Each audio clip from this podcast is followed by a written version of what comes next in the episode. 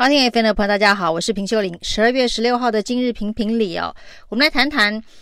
台湾的民进党政府哦，到底有没有面对错误政策认错的勇气哦？这个对比的呢是日本政府新内阁岸田文雄的新内阁，在国会的预算委员会里头呢，针对国会议员批评哦，安倍晋三在疫情开始的时候呢。要推出这个安倍口罩，这个安倍布口罩，大家都还记得，就是 size 有点小，让这个安倍晋三戴起来有一点尴尬的这个布口罩。这是在疫情刚刚爆发的时候呢，因为口罩数量不足哦，为了让每个家庭有两片可以替换的这个布口罩，那安倍晋三呢就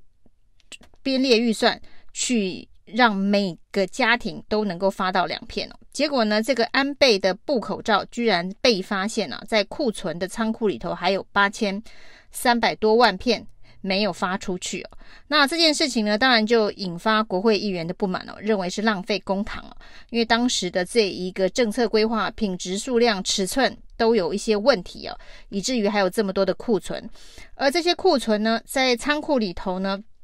还要编列这个所谓的保管费哦，那要编列六亿左右的保管费，就是一点四亿的台币哦。那这个议员，国会议员炮声隆隆哦，这个岸田文雄说，这的确是政策上面的失误哦，要好好的检讨跟反省哦。那安倍的八千三百万片的口罩，让这个岸田文雄哦，同样是这个自民党的岸田文雄，必须呢面对国会议员的炮轰。而且呢，说要检讨跟反省哦，那要了解一下口罩有没有其他的管道可以消耗，否则呢就只能报销。看到安倍的布口罩，我想到的是台湾的高端疫苗。在日本有安倍的布口罩被质疑浪费公帑哦，到现在呢库存囤积无法消化。那在台湾呢，则是。为了要采购国产的高端疫苗，那从总统、副总统以及内阁所有的官员都在护航的高端疫苗，现在恐怕也有三四百万剂，极有可能只能够等待过期，然后报废哦。因为到目前为止呢，这个施打高端疫苗的这一个意愿并没有任何的提升哦。那另外呢，有关于高端疫苗三期实验的相关的讯息哦，在国际上到目前为止也还没有传来好消息哦。那同时间呢，则发生的是台北市长柯文哲跟这个指挥中心指挥官陈时中，针对到底有没有把莫德纳用到弄到过期的事情发生口水战哦。那柯文哲呢，在一个媒体专访当中说，这个有一批莫德纳已经过期了，那这就是疫苗政策。规划失当哦，才会造成呢有莫德纳疫苗过期哦。而这批过期的莫德纳疫苗呢，就是在北车由中央统一规划，随到随打施打的这个莫德纳疫苗，最后即便已经是随到随打，而且还有奖励，还是来不及打完呢，那是有过期的现象哦。那陈时中呢，在立法院里头答询说没有这样子的事情哦。结果呢，在这个指挥中心的记者会当中哦，发言人庄人祥说，的确有三百九十二剂的莫德纳是十二月七号到期，已经过期了。但是呢，并没有浪费哦，并没有这一个报废哦，而是拿去做动物实验哦。因为呢，打到人的疫苗有保存期限的问题哦，那打到动物上面的要求可能比较低哦，所以已经做了动物实验。所以这个三百九十二剂的疫苗。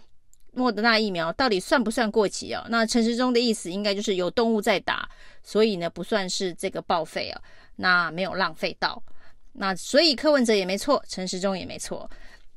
那这其实也只是台湾的这个政治文化当中，特别是整个防疫的文化当中哦，永远不认错，很小很小的一个例子而已哦。从这个三加十一的决策哦，那一直到这整个疫苗采购。的失当，甚至呢疫苗分配施打的这个失当哦，到最后呢，这个以至于二剂的覆盖率迟迟没有办法往上冲哦，因为对于疫苗的这个品牌二剂混打的这一个决策等等哦，基本上呢就是为了这个高端疫苗的护航，这个亦步亦趋的做调整哦，以至于还可以让莫德纳疫苗。搞到过期啊！那其实这就是在这个施打政策的安排上面，连间隔多长这个时间都常常从原本的六周、八周、十周变成十六周哦。那当然，指挥中心的说法是说，因为疫苗到货的这个速度跟时程，他们无法掌握。那另外一方面呢，当然就是之前有关于 BNT 的采购，到底是民间还是政府之间的这一个纠葛，也这一个折腾了很久，最后才会有稳定到货的 BNT 啊。那 BNT 如此稳定的到货，每周固定到货多少，这么容易规划的一个状态哦，如果指挥中心一开始在采购疫苗也能够用这样的方式的话，就不会有 A 疫苗这个滞销，B 疫苗却搞到过期等等这些相关的疑虑了。那对于整个政策上面的规划的失误，民进党是永远不道歉了。不管是三加十一，还是这个疫苗的采购，那甚至现在疫苗到底有没有过期这件事情哦，因为对于民进党来讲呢，只要道歉。只要说要检讨，只要认为有错，那就代表就全盘皆输哦。所以之前呢，高嘉瑜曾经因为有七十七万的这一个高端仔啊，被美国禁止入境的事情哦，希望民进党呢能够适度的对这七十七万打高端的民众表达歉意哦。不过是这样子的一个说法，立刻在民进党内部的群组当中遭到围剿。那。认为他这个说法呢，是在打击民进党执政的信心，打击指挥中心哦。那对台湾来讲，在全世界里头，当然我们的防疫成绩算是不错，算是很好，那也是前段班。但是即便如此，仍然会有一些考虑没有周延，不管是三加十一，或者是这一个疫苗的采购，一定会有决策上面的失当哦。那包括了高端能不能够出境，美国、日本是不是世界的一部分？这些莫名其妙的这一个说法，其实这些只要适度的表达一些歉意哦，人民都是可以接受的。但是民进党是永远不会觉得有错的。所以呢，因为我们防疫防得很好，那所以呢，任何的错误都不能承认有错。那反正你只要看到防疫的成绩单，最后的结果很好，这过程当中的这个决策适当哦，大家就不要计较。那这样子的一个执政的态度啊，才是这个政府最大的问题啊。从安倍的布口罩八千三百万片发不出去的布口罩，岸田文雄就必须表达反省跟检讨的歉意啊。那我们的这一个三百多万。的高端疫苗极有可能在库存的状态之下，到明年的期限，现在已经延长一次了。那期限到的时候，势必就得报销哦。到目前为止，没有人针对这样子的一个决策，这样子的一个公帑的浪费，那跟人民致意，或者是到表达歉意哦。那另外，这个三加十一的这个边境破口，造成了八百多条人命的损伤。那也没有表达歉意。那现在呢，这个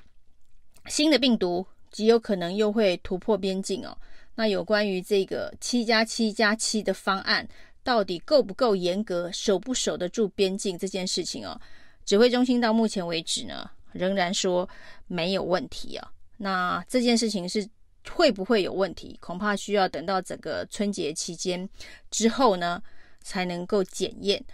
但是到时候会不会又跟三加十一一样哦？这所谓的七加七加七的这个决策，万一出事了，恐怕也只会有我负责扛起所有的责任哦。但是呢，不认为有错，那有错的话，一定是这个别的这个原因哦。那这就是民进党政府在执政，大家所觉得最大最不满的地方哦。面对四大公投的里头的很多议题，这个都跟过去民进党的主张可以说是一百八十度的大转弯哦。但是你也没听到，在这个转弯决策之前呢，先向人民道歉，或是先向人民说清楚现在的苦衷，为什么要反对自己过去所坚持的这一个价值啊？那这一种我已经转弯了，但是我不告诉你转弯的理由，反正你就是跟着我转弯就对了。这样子的傲慢执政态度，才是大家很有可能会在这一次的公投当中哦，给民进党一个教训的原因。以上是今天的评评理，谢谢收听，谢谢收听，请继续关注好好听 FM，并分享给您的好朋友。